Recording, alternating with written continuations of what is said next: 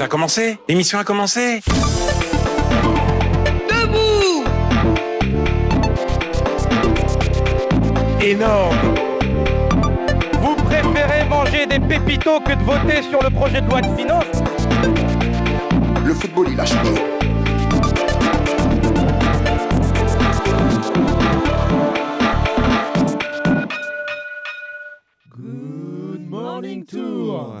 Bonjour à toutes et à tous, euh, bienvenue dans la matinale des étudiants de l'école de journalisme de Tours. Nous sommes très heureux de vous retrouver en ce vendredi 10 novembre, de retour de pause pédagogique. Et ce matin, je suis accompagné de Zachary. Salut Zachary, comment ça va ce matin? Salut Théo, tranquillou bilou. Après deux tartines beurre confiture, moi je suis opérationnel et très heureux de co-présenter pour la première fois depuis très longtemps. Alors au programme ce matin, on commencera avec un point sur l'actualité avec toi Théo. On te retrouvera pour le deuxième Flash Info et le Flash Sport. Camille ouvrira de nouveau la marche avec une chronique sur l'Asie et nous parlera des enjeux autour de la visite d'Anthony Blinken à Séoul. On poursuivra avec la chronique de Saskia sur l'accord passé entre l'Italie et l'Albanie pour l'accueil des migrants en Méditerranée. Je vous ferai moi-même une petite revue de presse avant le grand retour de l'anachronique avec Laura qui nous parle d'une figure de l'autogestion ouvrière décédée ces derniers jours, Charles Piaget. Et puis, et puis, on retrouve Jeanne, notre correspondante, et le deuxième épisode dans son escale à Istanbul, cette fois sur la langue turque. Enfin, en fin d'émission, un magazine avec Maël qui a interrogé un chercheur sur les 100 ans de la firme Disney. Et Laura nous fait découvrir euh, eh bien, les 100 ans de Disney avec Maël également. Mais avant ça, Théo, je te laisse surfer sur l'info pour le premier flash. Vous êtes dans Good Morning Tour. Bon réveil si vous nous rejoignez.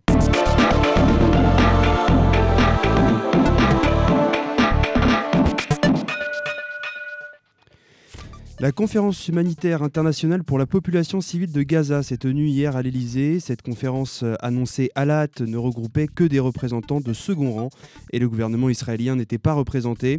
Le président de la République Emmanuel Macron a appelé à une pause humanitaire très rapide et a œuvré un cessez-le-feu. La France va également augmenter son aide à Gaza en y ajoutant 80 millions d'euros, un effort français de 100 millions d'euros pour 2023 donc. Au total, c'est plus d'un milliard d'euros d'aides qui ont été décidés lors de cette conférence, qui couvre une part des 1,2 milliard d'euros jusqu'à fin 2023 nécessaires pour la population de Gaza, a estimé l'ONU. Pour Israël, il n'y a pas de crise humanitaire dans la bande de Gaza. C'est ce qu'a affirmé jeudi un responsable militaire israélien. Le colonel Moshe Tetro, qui travaille pour le ministère israélien de la Défense, affirme que, je cite, l'armée facilite l'acheminement de l'aide humanitaire et qu'elle euh, sait que la situation civile dans la bande de Gaza n'est pas facile. Dans le même temps, à Jénine, dans le nord de la Cisjordanie occupée, six Palestiniens ont été tués jeudi lors d'un raid de l'armée israélienne, selon le ministère de la Santé de l'autorité palestinienne.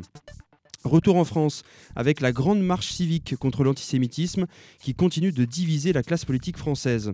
À l'initiative de la présidente de l'Assemblée nationale, Yael Braun-Pivet, et du président du Sénat, Gérard Larcher, une marche contre l'antisémitisme aura lieu ce dimanche 12 novembre. Parmi les premiers représentants politiques à répondre à cet appel, Marine Le Pen et Jordan Bardella du Rassemblement national, alors que Jean-Marie Le Pen, président fondateur du Front national, ancien nom du RN, a été condamné à plusieurs reprises pour antisémitisme. Pour ces raisons, la France insoumise a déclaré ne pas participer à la marche et les autres partis de gauche, socialistes, communistes et écologistes, appellent à la mise en place d'un cordon républicain pour ne pas défiler côte à côte avec le RN. Au Sénat, l'article 3, mesure phare de la loi immigration, a été modifié. L'article prévoyait la régularisation des travailleurs sans papier dans les secteurs sous tension. La proposition a été rejetée par la majorité sénatoriale de droite qui craignait, à l'image de son président, le LR Bruno Retailleau, un appel d'air comprenait une arrivée massive d'étrangers dans certains secteurs qui aurait été synonyme de régularisation immédiate. Les sénateurs ont néanmoins proposé à la place une possibilité d'octroyer des titres de séjour exceptionnels avec des conditions durcies dans les secteurs en pénurie de main-d'œuvre. Le Conseil d'État annule la dissolution de l'association Les Soulèvements de la Terre. Entre 2021 et 2023, le gouvernement avait dissous plusieurs associations, dont les Soulèvements de la Terre, qui se mobilisent sur les questions climatiques. La plus haute instance administrative a rendu sa décision hier en annulant la dissolution de l'association. La justification est, je cite, qu'aucune provocation à la violence contre les personnes ne peut être imputée au soulèvement de la terre. Pour le Conseil d'État, la dissolution ne, constituait pas une mesure adaptée, nécessaire et proportionnée face à la situation. En Espagne maintenant, une amnistie pour les indépendantistes catalans. Le Premier ministre espagnol Pedro Sánchez est parvenu à un accord avec Junts per Catalunya, euh, parti indépendantiste catalan, afin d'avoir les voix nécessaires au Parlement en vue de son investiture. En échange, le Parti socialiste espagnol s'est engagé à adopter une loi d'amnistie pour les responsables politiques impliqués dans la tentative de sécession de la Catalogne en 2017, de quoi faire enrager le Partido Popular à droite et Vox à l'extrême droite, qui accuse Sanchez d'être prêt à tout pour se maintenir au pouvoir. Un terrain d'entente sur la question du climat trouvé entre la Chine et les États-Unis. En amont de la COP28, John Kerry, envoyé présidentiel spécial pour le climat, s'est rendu en Chine. L'ancien chef de la diplomatie américaine sous Barack Obama a déclaré, je cite, Nous avons eu des discussions exhaustives et constructives avec la République populaire de Chine ces cinq derniers jours et nous avons trouvé un terrain d'entente sur plusieurs questions qui, nous l'espérons, se révélera productif dans les semaines cruciales à venir avant la COP28. Fin de citation. Et puis un peu de culture pour euh, terminer ce premier Flash Info avec le prix Goncourt attribué mardi dernier à Veiller sur elle de Jean-Baptiste Andrea. L'Académie Goncourt a couronné cette année le lyrisme politique de l'ouvrage de Jean-Baptiste Andrea, donc publié aux éditions de l'Iconoclaste, déjà auréolé du prix du roman FNAC.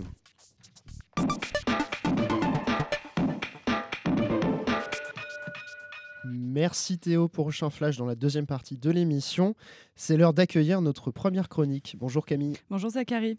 Aujourd'hui, on va voir ce qu'implique la visite d'Anthony Blinken, le secrétaire d'État américain, en Corée du Sud. En visite à Séoul, le secrétaire d'État a dénoncé les liens militaires croissants et dangereux entre la Corée du Nord et la Russie. Face à cette alliance dont le point d'orgue a été la rencontre entre Vladimir Poutine et Kim Jong-un en septembre dernier, les États-Unis affichent leur soutien sans précédent à la Corée du Sud. Ce sont les liens entre la Corée du Nord et la Russie qui ne cessent d'inquiéter et qui poussent la diplomatie américaine à se rendre au Sud. Arrivé le mercredi 8 novembre à Séoul, c'est la première fois qu'Anthony Blinken se rend en Corée du Sud depuis l'entrée en fonction du nouveau président sud-coréen Yoon Suk Yeol, élu l'an dernier. Après que, le diplomate ait assisté à une réunion des ministres des Affaires étrangères du G7 à Tokyo, il s'est rendu en terre sud-coréenne pour aborder un sujet décisif dans l'actualité internationale, la livraison d'armes de la Corée du Nord pour la Russie. Et quel rôle joue la Corée du Nord dans le conflit russo-ukrainien? La rencontre entre Poutine et Kim Jong-un se serait suivie d'une livraison de plus de 1000 conteneurs d'armes pour la Russie, mais bien délivrés par la Corée du Nord. Un équipement militaire sans précédent avec plus d'un million d'obus. Cet équipement permettrait à la Russie de reprendre de l'assurance sur le territoire ukrainien et Moscou a jugé ces accusations sans preuve. Dès lors, en échange de son soutien, la Russie fournirait à la Corée du Nord un savoir-faire également militaire, mais qui se concentrerait autour des technologies et plus particulièrement les technologies spatiales. Depuis un an, la Corée du Nord a procédé à un nombre record d'essais de missiles et d'autres armes en dépit des sanctions internationales, et selon les analystes, il existe un chevauchement technologique important entre les capacités de lancement dans l'espace et le développement de missiles balistiques intercontinentaux, dont Pyongyang s'est vu interdire l'utilisation en vertu de multiples sanctions des Nations Unies. La Corée du Nord cherche à mettre en orbite un satellite militaire espion, mais deux tentatives en ce sens ont échoué cette année. Séoul estime que la troisième tentative, actuellement en préparation, pourrait réussir grâce à l'aide de Moscou. Alliés historiques, la Russie et la Corée du Nord font toutes deux l'objet de lourdes sanctions internationales. Moscou pour son invasion de l'Ukraine et Pyongyang pour ses essais d'armes nucléaires. Mais Camille, qu'essayent de faire les États-Unis en Corée du Sud? En conséquence, la Corée du Sud se tourne vers son allié de toujours, les États-Unis. Plus tôt jeudi, Blinken a rencontré le conseiller à la sécurité nationale Cho Tae-yong, saluant l'engagement de Séoul à aider l'Ukraine. La visite de Blinken sera suivie de celle du ministre américain de la Défense Lloyd Austin pour réaffirmer la coopération militaire entre les deux pays. En octobre, un bombardier américain B-52 capable de transporter des bombes atomiques a effectué une rare mission en Corée du Sud. Les États-Unis cherchent aussi à resserrer leur alliance triangulaire avec la Corée du Sud et le Japon pour se renforcer dans l'Asie-Pacifique face à la menace nord-coréenne, mais aussi répondre à la montée en puissance de la Chine. La Corée du Sud, un exportateur d'armes majeur, devrait également subir des pressions de la part de Washington pour aider davantage l'Ukraine.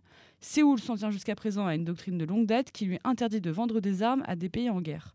Cette visite d'Anthony Blinken en Corée du Sud met donc en lumière les inquiétudes occidentales face aux liens militaires croissants entre la Corée du Nord et la Russie.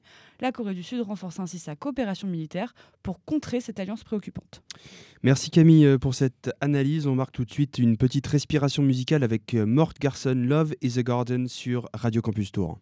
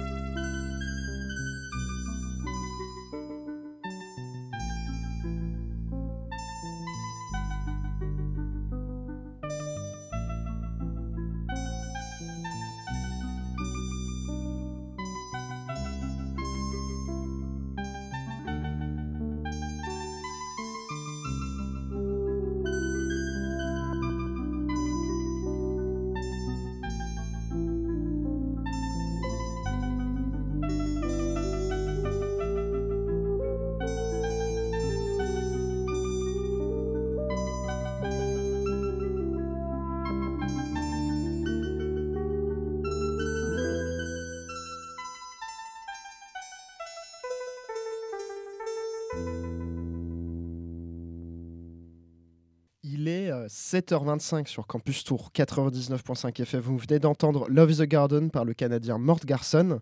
Et tout de suite, c'est le Flash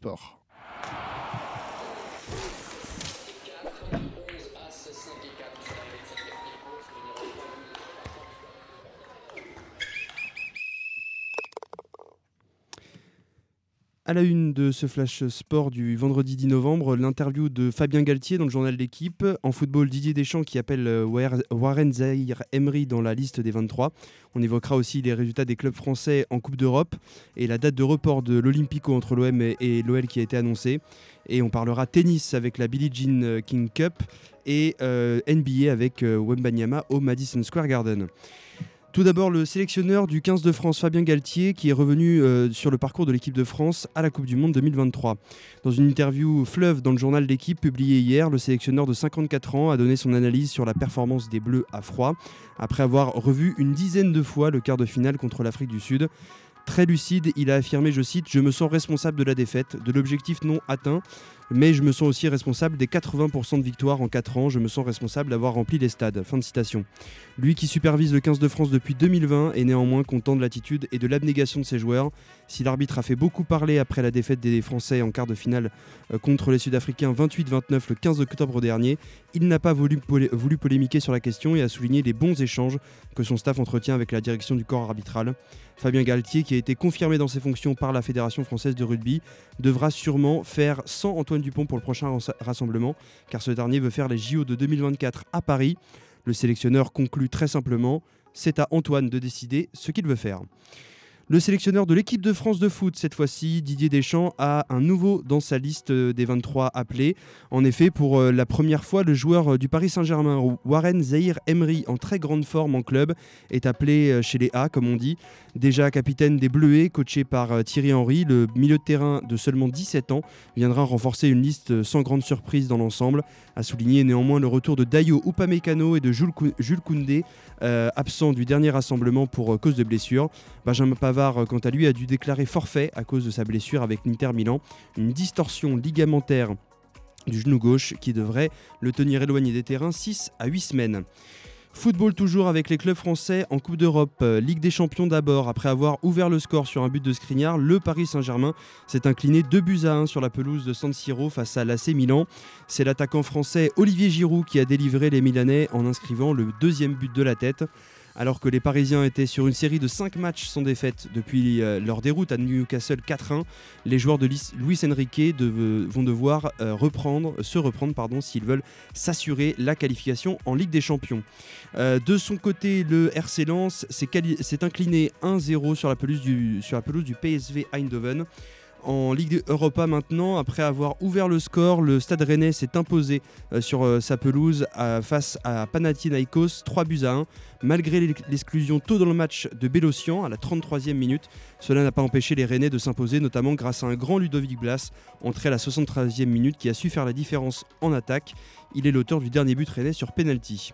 De son côté, Toulouse a bien failli se faire rattraper en fin de match, mais s'impose quand même 3 buts à 2 euh, face à une équipe de Liverpool largement remaniée. Et après un match perdu donc 5-1, les Toulousains ont su se montrer dangereux en menant 2-0 jusqu'à la 74e minute.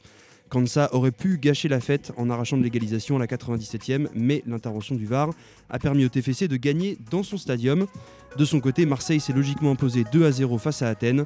En Ligue Europa Conférence, Lille concède le nul un partout face aux Slovaques du Slovan Bratislava. En Ligue 1, après le chaos, l'Olympico entre l'OM et l'OL est reporté en décembre.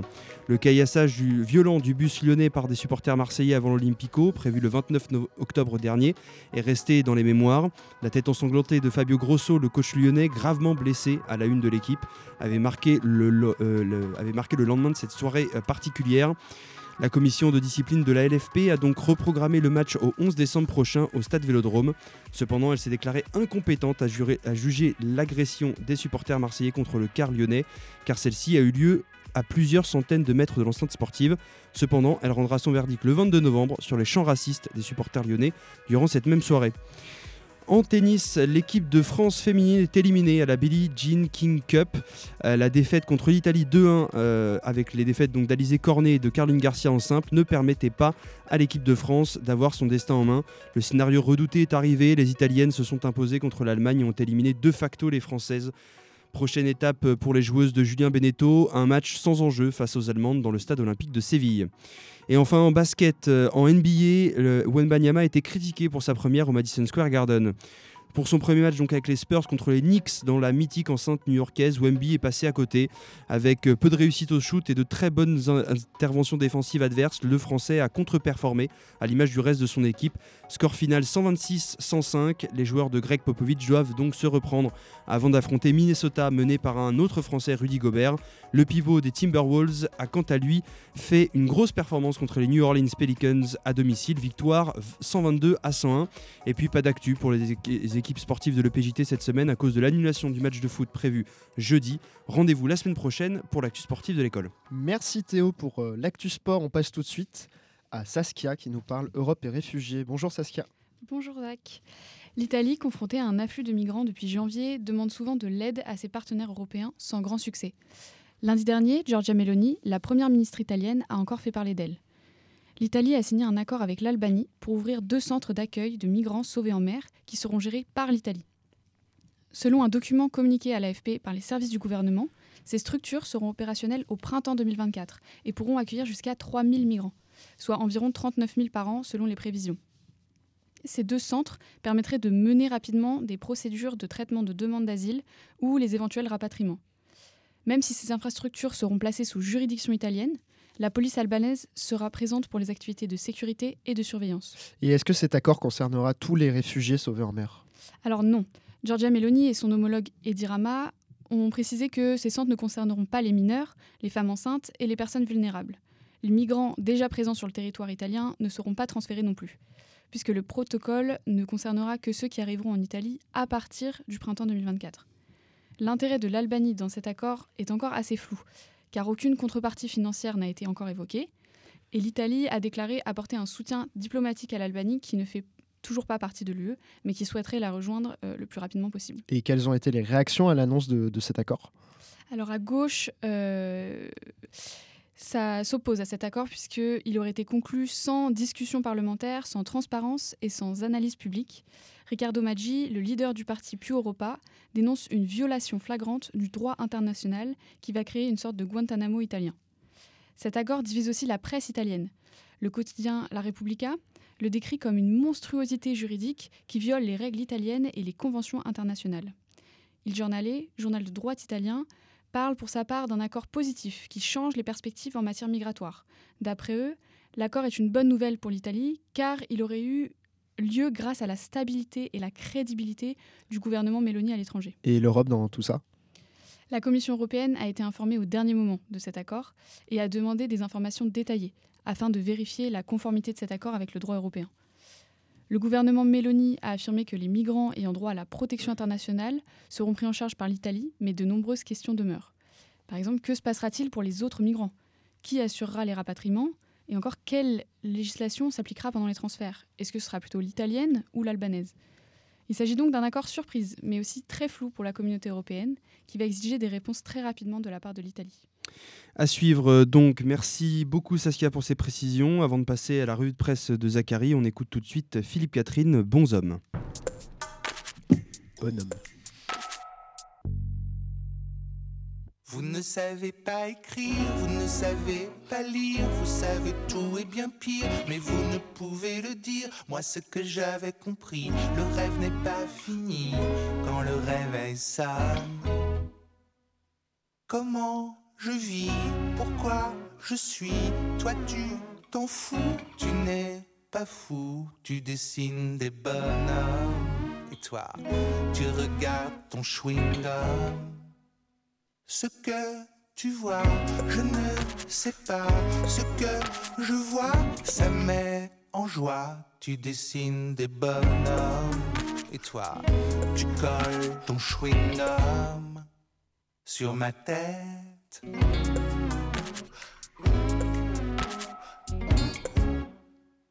Sur ma tête. arrête. Je sais qu'il existe une forêt oubliée, mais je ne sais pas par où passer. Je ne sais pas lire en toi, en toi.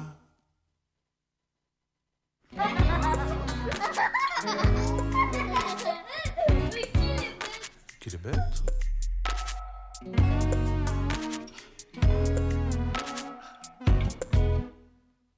Vous ne savez rien des migrants, des guerres civiles au Soudan, le Bataclan et Charlie. Vous n'avez pas tout saisi ce que vous avez compris. Le rêve n'est pas fini quand le soleil donne. Comment je vis? Pourquoi je suis? Toi tu t'en fous, tu n'es pas fou, tu dessines des bonhommes. Et toi, tu pars avec un chewing-gum.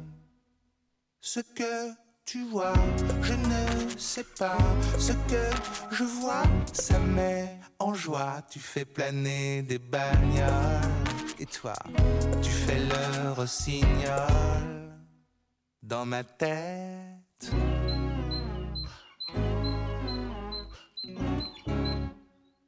C'est la fête.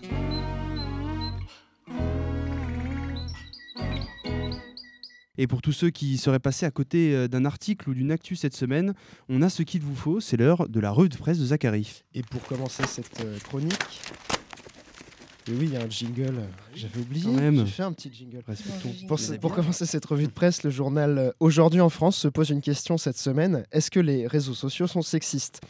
Le Conseil à l'égalité entre les femmes et les hommes a publié mardi un rapport qui décrit, je cite, le cercle vicieux du sexisme.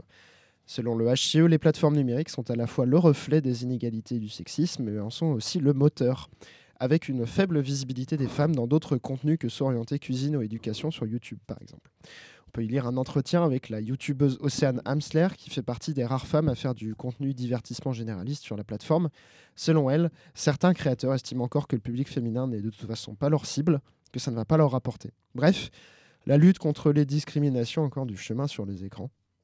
Pendant qu'IRL, dans la vraie vie, on s'accroche. Hier, le quotidien régional Sud-Ouest consacre un portrait à Loïc, un homme trans de 26 ans qui raconte son parcours. Après s'être peu à peu questionné tout au long de l'adolescence, Loïc finit par faire un burn-out en terminale. Pas de diagnostic au début, les parents sont inquiets. Et puis en une poignée d'années, Loïc a remonté la pente grâce commencé à sa transition. Il a de la chance, ses parents le supportent et sa famille aussi. Sa dernière opération chirurgicale est prévue en 2024. Clarisse fait partie de moi, elle a été une autre facette, je ne peux pas l'oublier, précise-t-il. C'est toujours un peu complexe en presse régionale de parler de ces sujets, mais chapeau à Sud-Ouest parce que le vocabulaire type euh, dead name est plutôt bien explicité tout au long du portrait. Allez, après le beau temps, la pluie, malheureusement, on, parle maintenant, euh, on part maintenant aux portes de l'Europe. En Grèce, où Mediapart situe son enquête sur les fouilles corporelles indécentes qui frappent les réfugiés à la frontière. Venue du Cameroun, Clémentine raconte ce matin de 2021 où des gardes-côtes grecs arrêtent l'embarcation qui fait traverser la Méditerranée à une trentaine de personnes, dont elle. Dans la vedette, les réfugiés sont déshabillés et fouillés. Les gardes-côtes ne prennent pas de pincettes, notamment avec les femmes, pour rester évasifs. Puis finissent refoulés sur des radeaux de sauvetage. Une pratique habituelle de l'agence Frontex. Clémentine n'aime pas évoquer cet épisode, mais pense qu'il y a besoin de gens qui ont le courage de parler. Mais au sein de cette Europe forteresse, on entend les protestations des livreurs à vélo dans le journal L'Humanité grâce à Samuel Eyen, ancien de l'EPJT. Eh bien, un gros bisou à lui. Avec cet autre collègue de différents pays, Jérémy a fait dimanche dernier le trajet Paris-Bruxelles à bicyclette pour protester contre les conditions ultra précaires des coursiers. Le Parlement pourrait bientôt voter une directive obligeant les plateformes à considérer ces travailleurs comme des salariés et non des indépendants. Le Parlement européen, bien sûr. Et puis on finit avec un point université. Dans un dossier spécial LEG, la Croix raconte comment la loi Pécresse a autorisé les facs à créer des fondations et donc à se positionner pour la collecte de donations de legs. Université catholique, hôpital universitaire de Strasbourg ou encore Sciences Po, où ils atteignent jusqu'à 10% du budget total. Une pratique tout droit inspirée des contrées anglo-saxonnes où le mécénat et la logique caritative y sont monnaie courante. Et puis finissons local et sur une bonne nouvelle. La Nouvelle République titre fièrement mardi dernier sur le début des travaux aux tanneurs et à Polytech. C'est sur du long terme, mais les tanneurs, cette espèce de grosse passoire énergétique des années 70, bardée de filets, va enfin avoir droit à une rénovation en bonne et due forme. Et puis Polytech et ses 1000 étudiants, qui sont pour l'instant morcelés en trois bâtiments, vont voir se construire un gros centre à Portalis dans les prochaines années. Rendez-vous en 2025 et en attendant, pendant que le BU des tanneurs est fermé, les collègues peuvent étudier au resto universitaire en face. Pour l'instant, pas de Wi-Fi et tous les bouquins seulement dispo sur réservation. Les bébous, je vous plains quand même, hein. mais vivement la rentrée de 2007 à la fac en 2025. Ce sera tout neuf. Et on salue les étudiants d'Éthaneur et de Polytech, bien sûr. Merci Zachary pour cette euh, revue de presse. Place maintenant à l'anachronique avec euh, Laura. Alors, on fabrique, on vend, on se paye. Il s'agit du moto sur les banderoles de l'usine de fabrication de montres LIP en 1973. C'est aussi le titre de l'essai qu'avait publié Charles Piaget, figure de cette lutte.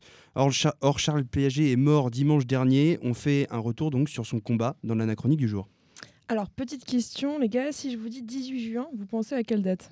44, direct. 40 peut-être. Bien Ah oui, entendu, mais ici on va parler du 18 juin 1973. C'est à cette date que les ouvriers des industries de Palante, euh, donc les industries de Palante, donc LIP, à Besançon, qui sont en grève depuis quelques jours, décident de remettre en route la, production sous leur propre supervision. C'est là que naît le slogan On fabrique, on vend, on se paye, un exemple d'autogestion hérité des idéaux de mai 68. Mais pourquoi les ouvriers de l'IP sont-ils en grève? Parce que l'entreprise va licencier à tour de bras, bien sûr. En avril, elle a annoncé son dépôt de bilan, en avril 73. hein. Elle ne peut plus rembourser ses dettes. La crainte d'une suppression massive de postes prend donc forme. Un comité d'action, ou CA, est créé, hérité encore une fois des méthodes de mai 68. Le 10 juin, l'usine est occupée. Le 12, les ouvriers découvrent dans les papiers de deux administrateurs provisoires la volonté de supprimer 450 postes, ce qui met définitivement le feu aux poudres. Les administrateurs sont séquestrés pour répondre aux questions des ouvriers. Et donc, le 18 juin, on se retrouve avec une production autogérée. C'est ça, et les ouvriers vont vendre ces nouvelles montres qu'ils fabriquent, en plus du stock de 25 000 qu'ils avaient préalablement mises de côté à la prise de contrôle de l'usine. Elles sont vendues au rabais, logique puisqu'il n'y a plus de marge. Les ouvriers s'octroient ainsi un salaire de substitution parce que le leur a été bloqué. Charles Piaget, lui, est membre de la CFDT. C'est ainsi qu'il devient le porte-parole du mouvement. Tout à fait, c'est donc lui qui s'exprime devant la presse le 15 août 1973. Le 14, les ouvriers avaient été expulsés de l'usine par les CRS. Ils décident donc de se retrouver dans un gymnase prêté par le maire de Besançon pour l'occasion. Écoutons alors Charles Piaget au micro de l'ORTF, l'ancêtre de France Télévisions. À l'heure actuelle, nous sommes en train de reconstituer l'usine ailleurs. Nous avons dit ce matin à l'Assemblée générale que l'usine était là où sont les travailleurs. En somme, la police actuellement occupe une usine ou occupe des murs et des machines inertes. Nous, nous allons nous retrouver dans un gymnase euh, qui est dans le même quartier que l'usine LIP. En janvier 74, donc une victoire, les accords de Dole. Les ouvriers sont réembauchés en échange de la restitution du matériel, des stocks et des bénéfices qui avaient été tirés des, euh, des ventes sauvages. L'entreprise devient la compagnie européenne d'horlogerie, mais les ouvriers continuent de craindre pour leurs emplois. De nouveau Charles Piaget au micro de l'ORTF encore une fois, mais là en début 1974. Et ça inaugure quand même assez bien, mais dans la période présente, personne n'est à l'abri sur les problèmes de l'emploi et tout le monde doit faire euh, attention, être solidaire sur ces problèmes. Et effectivement, nouveau dépôt de bilan en 1977. Les LIP connaissent alors une période de, de coopérative jusque dans les années 80, avant de nouveaux déboires. Et depuis, un miracle, l'activité a repris et des membres sont de nouveau assemblés à Besançon depuis 2015. Et 50 ans après cette lutte sociale, Charles Piaget a donc perdu la vie, il avait 95 ans. Merci Laura pour ces éclaircissements. Il est 7h44, vous êtes toujours sur Radio Campus Tour et on passe tout de suite au Flash Info numéro 2 de Théo.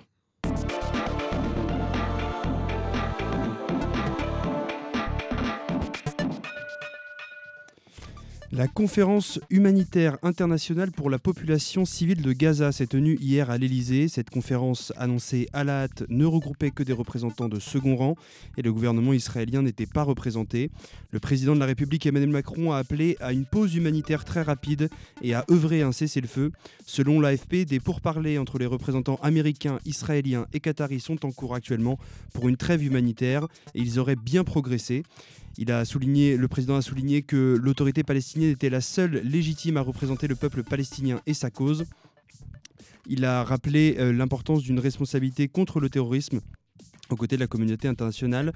La France va également augmenter son aide à Gaza en y ajoutant 80 millions d'euros, un effort français de 100 millions d'euros pour 2023. Au total, c'est plus d'un milliard d'euros qui ont été euh, décidés lors de cette conférence, qui couvre une large part des 1,2 milliard d'euros jusqu'à fin 2023 nécessaires pour la population de Gaza selon l'ONU. International maintenant, euh, toujours plutôt pour euh, Israël, il n'y a pas de crise humanitaire dans la bande de Gaza, c'est ce qu'a affirmé jeudi un responsable militaire israélien. Le colonel Moshe Tetro, qui, affirme, euh, qui travaille pardon, pour le ministère israélien de la Défense, affirme que l'armée facilite l'acheminement de l'aide humanitaire et qu'elle sait, je cite, que la situation civile dans la bande de Gaza n'est pas facile. Dans le même temps, à Jénine, dans le nord de la Cisjordanie occupée, six Palestiniens ont été tués jeudi lors d'un raid de l'armée israélienne, selon le ministère, le ministère de la Santé de l'autorité palestinienne. Retour en France avec la grande marche civique contre l'antisémitisme euh, qui continue de diviser la classe politique française. À l'initiative de la présidente de l'Assemblée nationale, Yael Braun-Pivet, et du président du Sénat, Gérard Larcher, une marche contre l'antisémitisme aura lieu ce dimanche 12 novembre à Paris. Parmi les premiers représentants politiques à répondre à cet appel, Marine Le Pen et Jordan Bardella du Rassemblement national, alors que Jean-Marie Le Pen, président fondateur du Front national, ancien nom du RN, a été condamné à plusieurs reprises pour antisémitisme. Pour ces raisons, la France insoumise a déclaré ne pas participer à la marche et les autres partis de gauche, socialistes, communistes et écologistes, appellent à la mise en place d'un cordon républicain pour ne pas défiler côte à côte avec le RN. De son côté, la première ministre Elisabeth Borne a annoncé qu'elle participerait à la marche. Le président de la République, lui, n'a pas confirmé sa présence. Euh, il a cependant fustigé à demi-mot mercredi devant le Grand Orient de France le RN en dénonçant, je cite, Les autres prétendent soutenir nos compatriotes de confession juive en confondant le rejet des musulmans et le soutien des juifs. Fin de citation. Au Sénat maintenant, l'article 3, mesure phare de la loi euh, immigration, a été modifié. L'article prévoyait la régularisation des travailleurs sans papier dans les secteurs sous tension. La proposition a été rejetée par la majorité sénatoriale de droite qui craignait, à l'image de son président, le LR Bruno Retailleau, un appel d'air comprenait une arrivée massive d'étrangers dans certains secteurs qui aurait été synonyme de régularisation immédiate. Les sénateurs ont néanmoins proposé à la place une possibilité d'octroyer des titres de séjour dits exceptionnels avec des conditions durcies dans les secteurs en pénurie de main-d'œuvre. Un durcissement donc euh, du droit du sol a été également euh, euh, décidé, pardon, euh, rendant l'accès moins facile à la nationalité française pour une personne née en France de parents étrangers. Une décision dénoncée par les associations et les syndicats comme, je cite, en rupture avec la tradition républicaine. Le Conseil d'État annule la dissolution de l'association Les Soulèvements de la Terre. Entre 2021 et 2023, le gouvernement avait dissous plusieurs associations, dont les Soulèvements de la Terre, qui se mobilisent sur les questions climatiques. La plus haute instance administrative a rendu sa décision hier en annulant la dissolution de l'association. La justification est, je cite, qu'aucune provocation à la violence contre les personnes ne peut être imputée au soulèvement de la Terre. Pour le Conseil d'État, la dissolution ne constituait pas une mesure adaptée, nécessaire et proportionnée face à la situation. En Espagne, maintenant, une amnistie pour les indépendantistes catalans. Le Premier ministre espagnol euh, Pedro Sánchez est parvenu à un accord avec Junts per Catalunya, parti indépendantiste catalan, afin d'avoir les voix nécessaires au Parlement en vue de son investiture. En échange, le Parti socialiste espagnol s'est engagé à adopter une loi d'amnistie pour les responsables politiques impliqués dans la tentative de sécession de la Catalogne en 2017. De quoi faire enrager le Partido Popular à droite et Vox à l'extrême droite, qui accuse Sanchez d'être prêt à tout pour se maintenir au pouvoir. Même avec sept députés, le parti de Carles Puigdemont est indispensable pour le PSOE afin d'arriver euh, euh, euh, afin d'obtenir pardon l'investiture. Lui qui est arrivé deuxième aux législatives du 23 juillet dernier. Santos Cerdan, haut dirigeant du Parti socialiste espagnol, a néanmoins souligné que l'accord ne valait pas seulement pour l'investiture, mais également pour que les socialistes puissent gouverner pendant les 4 ans de la prochaine législature. Un terrain d'entente sur la question du climat trouvé entre la Chine et les États-Unis en amont de la COP28. John Kerry, envoyé présidentiel spécial pour le climat, s'est rendu euh, en Chine. L'ancien chef de la diplomatie américaine sous Barack Obama a déclaré, euh, je cite, Nous avons eu des discussions exhaustives et constructives avec la République populaire de Chine ces cinq derniers jours et nous avons trouvé un terrain d'entente sur plusieurs questions, euh, sur le climat donc. Prochaine étape entre les deux puissances, les plus émettrices de gaz à effet de serre, un sommet euh, de la coopération économique Asie-Pacifique à San Francisco avec une potentielle rencontre entre Xi Jinping et Joe Biden le 15 novembre. Euh, la COP28 aura lieu du 30 novembre au 12 décembre à Dubaï. Et puis un peu de culture pour terminer avec le prix Goncourt attribué mardi dernier à Veille sur elle de Jean-Baptiste Andrea.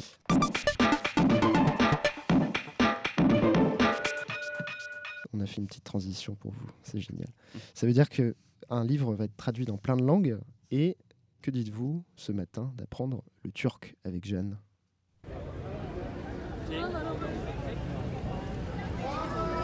Qui dit nouveau pays dit nouvelle culture et souvent ça rime avec nouvelle langue, selon là vous atterrissez sur le globe. Et au début, la pensée d'une nouvelle langue c'est excitant Ça fait partie du package exotique du voyage. Et puis quand l'adrénaline redescend et que vous vous confrontez quotidiennement à votre ignorance totale et à la difficulté de comprendre absolument tout autour de vous, et ben tout devient beaucoup moins drôle. L'expression française barrière de la langue, elle prend tout son sens. Imaginez que rien ne vous est familier. Vous n'arrivez pas à commander à manger sans photo, vous restez sans solution face à la caisse automatique au moment de rentrer le nom des légumes que vous venez de prendre et tout devient un casse-tête et je ne suis pas la seule à ressentir des choses comme ça. Greg aussi, il parle d'une certaine frustration. Ça discute, bah, du coup tu comprends rien, tu sais pas ce qui, ce qui se dit, tu sais pas si on te parle même. Là, vous allez me dire, qu'en est-il de la grande langue commune de la mondialisation moderne, autrement dit l'anglais? Eh bien, honnêtement, très peu de Turcs le parlent, même à Istanbul, et rien que pour traduire une carotte, il faut passer par Google Traduction. J'en ai fait les frais l'autre jour avec ma coloc. Avou... Avouch Carrot. Pour ce qui concerne la nouvelle génération, c'est-à-dire en dessous de 30 ans, plus ou moins, vous avez une chance de vous en sortir. Au-delà de cette tranche d'âge, ça commence à se faire rare. Il faut alors tout deviner, tout supposer, et c'est là que vos talents de mime ou votre capacité à utiliser toutes les fonctionnalités de Google Traduction deviennent votre force ultime. Attends, parce que moi je sais pas dire euh, pois chiche là. Ah, tu sais dire pois chiche toi? Non. Ok. Euh, Attends, Google Trad, vraiment c'est tout le temps. hein. Pois chiche, attends, français, pois chiche. Note. Note. Eh, note. Apprendre le turc est donc vite devenu mon objectif. Et bizarrement, nos premiers mots en turc, à tous, nous débutants Erasmus, ont vite tourné autour du champ lexical de la commande au bar et de la bière.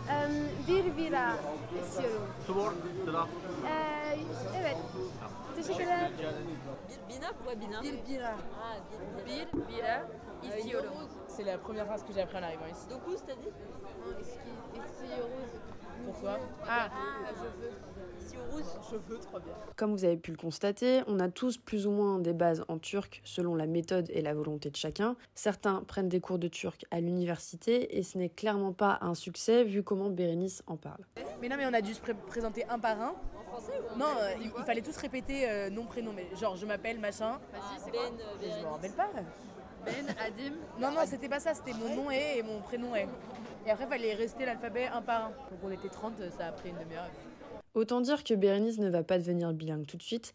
Mes deux autres amis, Greg et Andous, prennent des cours particuliers intenses, à savoir quand même 20 heures par semaine. Greg nous raconte son expérience de l'apprentissage du turc.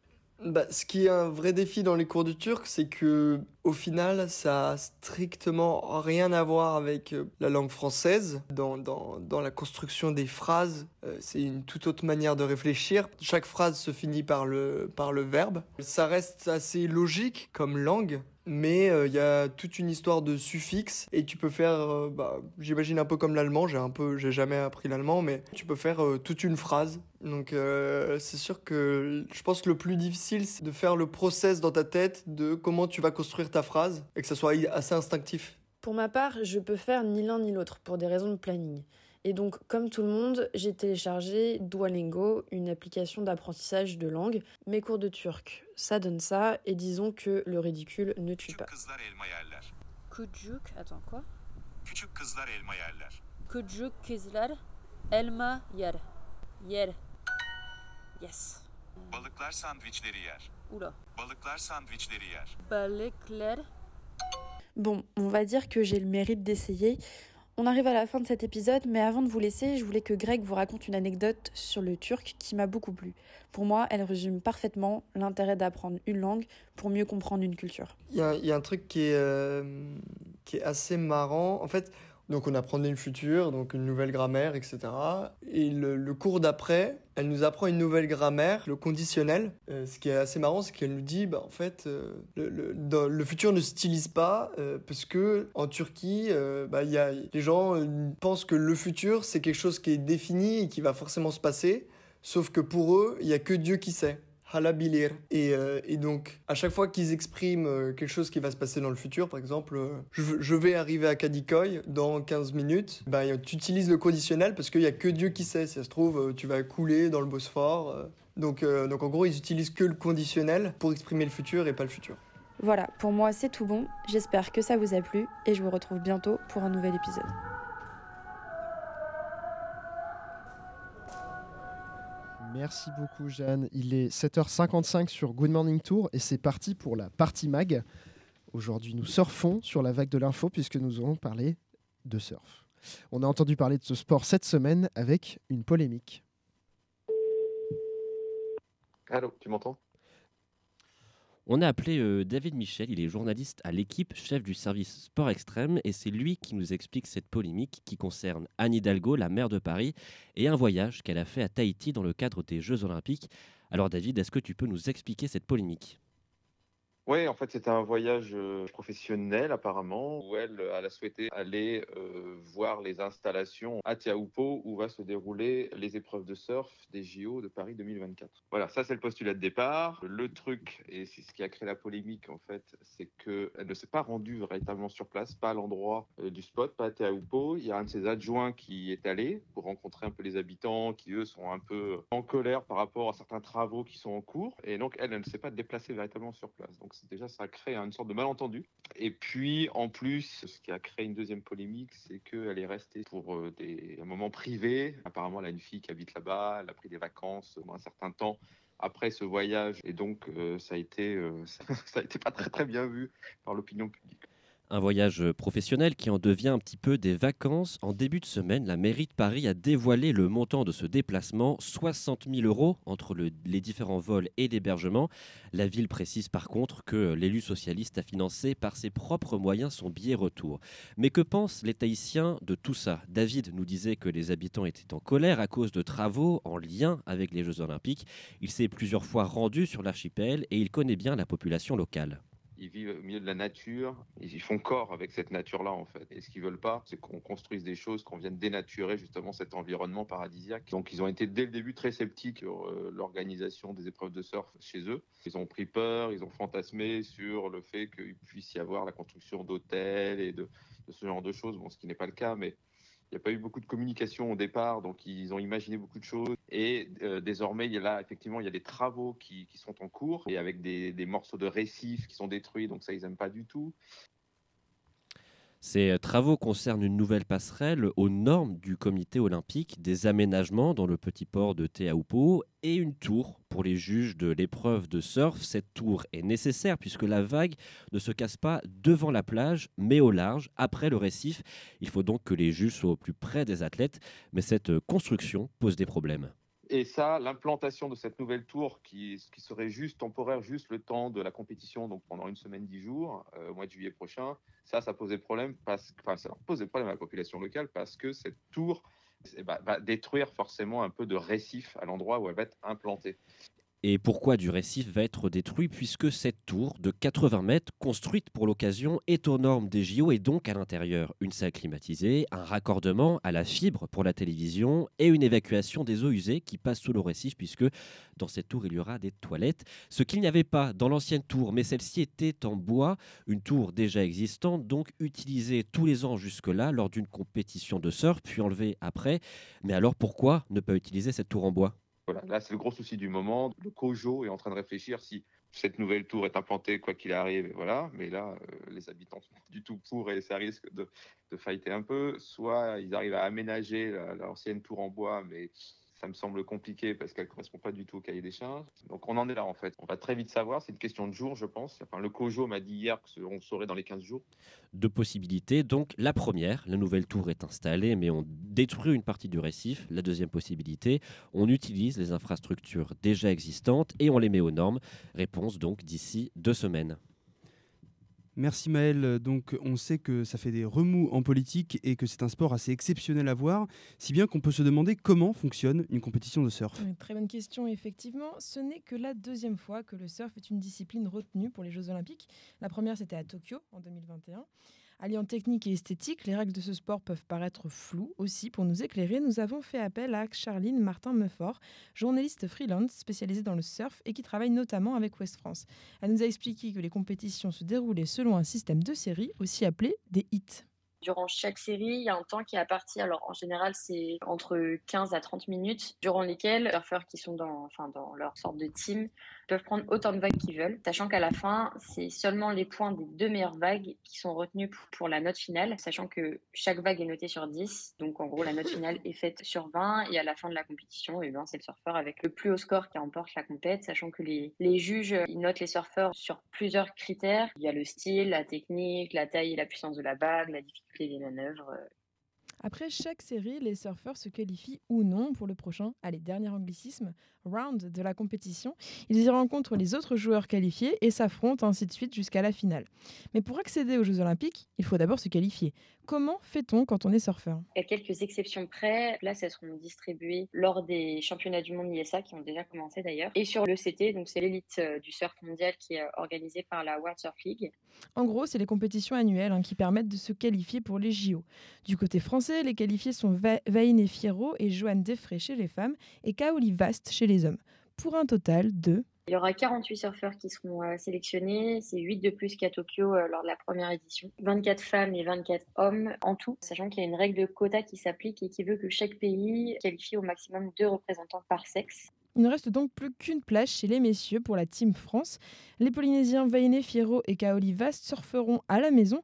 Le site de la compétition est une des îles de l'archipel, Tahiti, un atout probable pour affronter un site très particulier. Spot de Tiopo, c'est, enfin, la, vague en elle-même, c'est un peu le, joyau des surfeurs polynésiens. hein. C'est elle qui profite des plus grosses houles de par son exposition. C'est son tube qui est particulièrement réputé parce que il a la particularité d'être aussi large que la taille de la vague, sachant que la vague euh, est pas forcément la plus haute de la planète, mais elle est réputée comme étant la plus dangereuse parce que euh, esquisse directement sur le récif, ce qui la rend très dangereuse parce qu'en fait, en cas de chute, le surfeur il tombe directement sur le corail, qui a le même effet que des lames de rasoir. Donc euh, les, les surfeurs qui se lancent dans cette vague, ils connaissent les risques.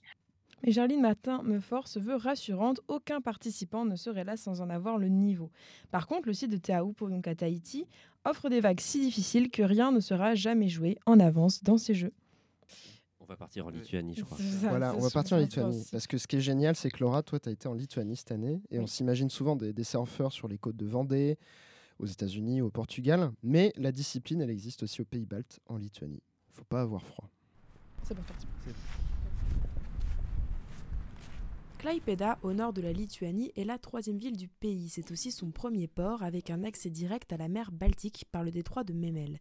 C'est à la sortie de ce détroit que se trouve l'un des spots principaux pour pratiquer le surf, la plage de Melgrande Molas. C'est aussi là que se trouve la plus ancienne école de surf du pays, qui a ouvert ses portes il y a seulement 5 ans. À titre de comparaison, la Fédération française de surf a été créée pour regrouper les clubs déjà existants en 1964. Laura et Lucas font partie des professeurs de l'école de Benglentes. You're Laura? Yes. Okay, and Lucas. Lucas.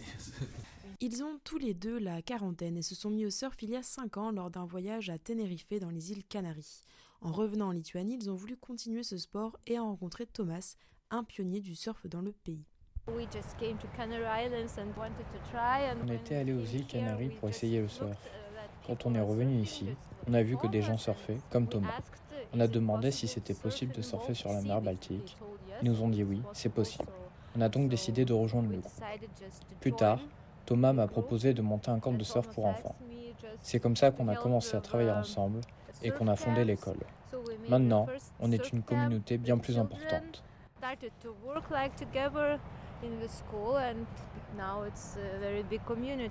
Laura, Thomas et Lucas ont donc créé l'école de Benglentes et les surfeurs ont commencé à affluer sur la plage de Melgrante Molas. S'ils étaient une petite vingtaine il y a 5 ans, selon Lucas, ils seraient maintenant plus de 100 à surfer sur la plage de Klaipeda, mais l'été seulement.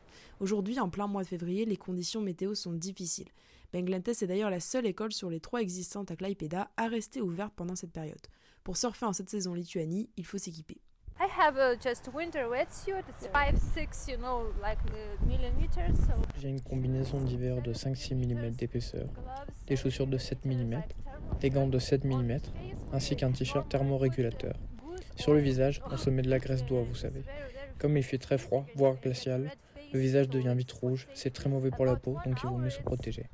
En hiver, c'est ok de rester dans l'eau jusqu'à une heure. Au-delà, les bras et les pieds commencent à être sévèrement engourdis. C'est vraiment du surf en eau glacée.